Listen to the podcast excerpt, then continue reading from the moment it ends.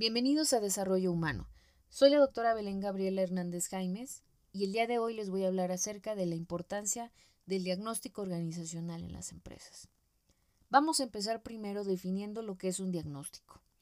El diagnóstico como tal es un proceso analítico que permite conocer la situación real de una empresa en un momento dado, para poder descubrir problemas y también áreas de oportunidad precisamente con la única finalidad de poder corregir esos problemas previamente detectados y además de aprovechar esas oportunidades.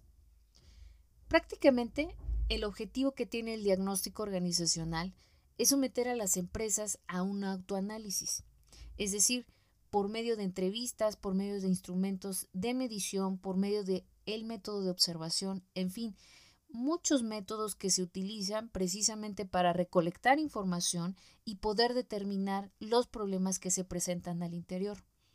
Pero no nada más termina ahí el diagnóstico.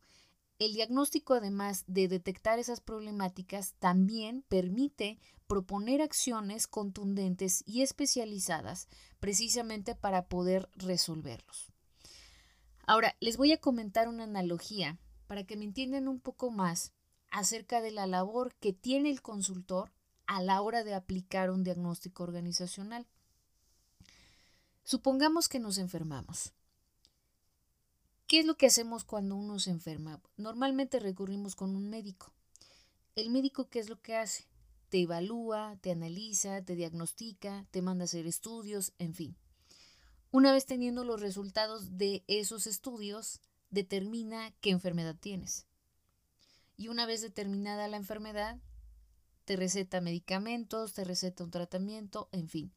La única finalidad de ese tratamiento, de esos medicamentos, obviamente, es tratar de eliminar esa enfermedad. Lo mismo que hace el médico es lo mismo que hace el consultor al interior de las empresas.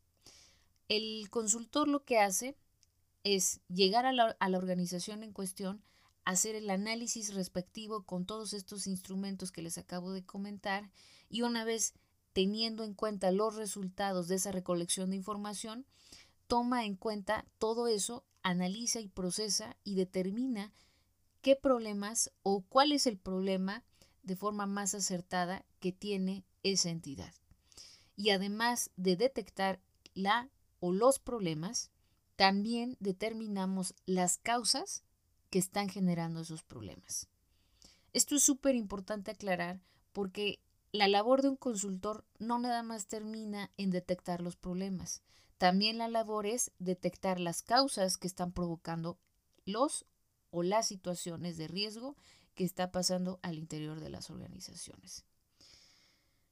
Es importante que los diagnósticos organizacionales se lleven a cabo por lo menos cada dos años y aquí no importa si la empresa es chica, si la empresa es mediana, si la empresa es grande, o sea, aquí no importa el tamaño, aquí no importa el giro económico, realmente es imprescindible que todas las empresas en general lleven a cabo los diagnósticos organizacionales, porque la finalidad de que un consultor ajeno a la entidad llegue, haga ese autoanálisis, evalúe, a toda la organización da una perspectiva mucho más amplia, mucho más objetiva de lo que está sucediendo al interior de las empresas. Porque seamos realistas, todas las organizaciones en general tienen problemas. Tienen problemas en el área de recursos humanos, tienen problemas en el área de finanzas, tienen problemas, bueno, en todas sus áreas. Y eso es importante precisamente para uno como consultor determinar de todos esos problemas, cuáles son esas causas que están generando esos problemas. Pero también hay que aclarar algo. Casi todos los problemas organizacionales van en cadena, es decir, siempre hay una causa, un factor en común que tienen todos esos problemas que están originando que se susciten todas esas situaciones. Por eso es importante tratar de rescatar la información más precisa, más objetiva posible, precisamente para poder determinar qué es lo que le está pasando a esta organización. Por eso es importante que las empresas tengan en cuenta que existen los diagnósticos organizacionales y que precisamente es mucho mejor que alguien externo venga y les diga realmente lo que está pasando. Porque también hay que aclarar y hay que ser muy precisos.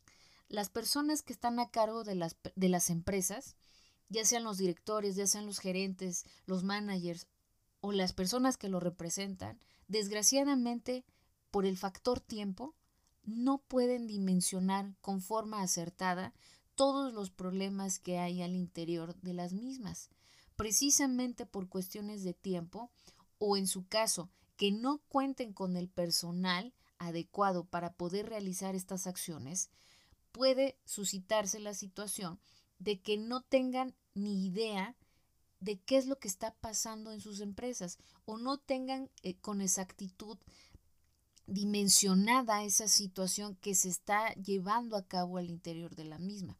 Por eso es importante aclarar que los diagnósticos realmente se deben de llevar a cabo de forma periódica, precisamente para tomar medidas adecuadas, medidas correctivas y preventivas precisamente para esos problemas en cuestión. Ahora, también quiero mencionar que los diagnósticos también tienen ciertas desventajas. Pero aquí quiero hacer un paréntesis porque estas desventajas se llegan a dar por una simple razón, por la forma en cómo el consultor va a ejecutar ese diagnóstico organizacional, porque de eso va a depender que se susciten estas desventajas. Las desventajas comunes que llega a ver a la hora de aplicar el diagnóstico son estas dos. La primera es que puede provocar conflictos interpersonales y la segunda es que puede ser manipulable. ¿Qué quiere decir esto?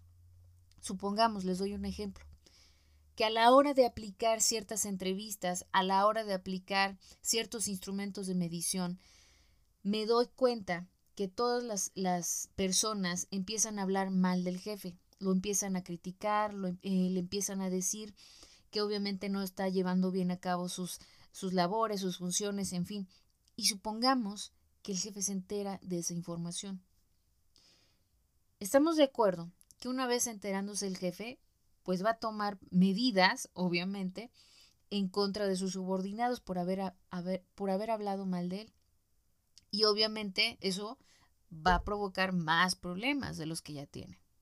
Por eso es importante que el consultor, antes de llevar a cabo el diagnóstico, solicitarle al director, al gerente o a la persona que está encargada de la empresa, tratar con mucho cuidado el diagnóstico. ¿Y a qué me refiero con mucho cuidado? Tratar de ser muy cuidadoso, muy meticuloso, pero sobre todo tratar la información de forma muy confidencial, precisamente para evitar que sea manipulable la información y además tratar de evitar este tipo de conflictos. Porque también es importante saber que las personas no deben de enterarse que se está llevando a cabo el diagnóstico porque ¿qué es lo que va a pasar si ellos saben de antemano que va a llegar un consultor a observarlos?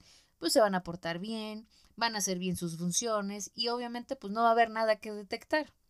Así que es importante aclarar que esta situación, que este proceso se tiene que llevar a cabo de forma muy cuidadosa, de una forma muy confidencial, para tratar de que esos resultados que se obtengan, una vez hecho ese estudio, tratar de que sea muy objetivo y no subjetivo. Y obviamente tratar de ayudar a estas empresas a tratar de mejorar sus procesos, porque principalmente, vuelvo a insistir, por cuestiones de tiempo, difícilmente pueden captar toda la situación real de la empresa. Más adelante, en otro episodio, les voy a comentar más acerca del diagnóstico organizacional. Muchas gracias.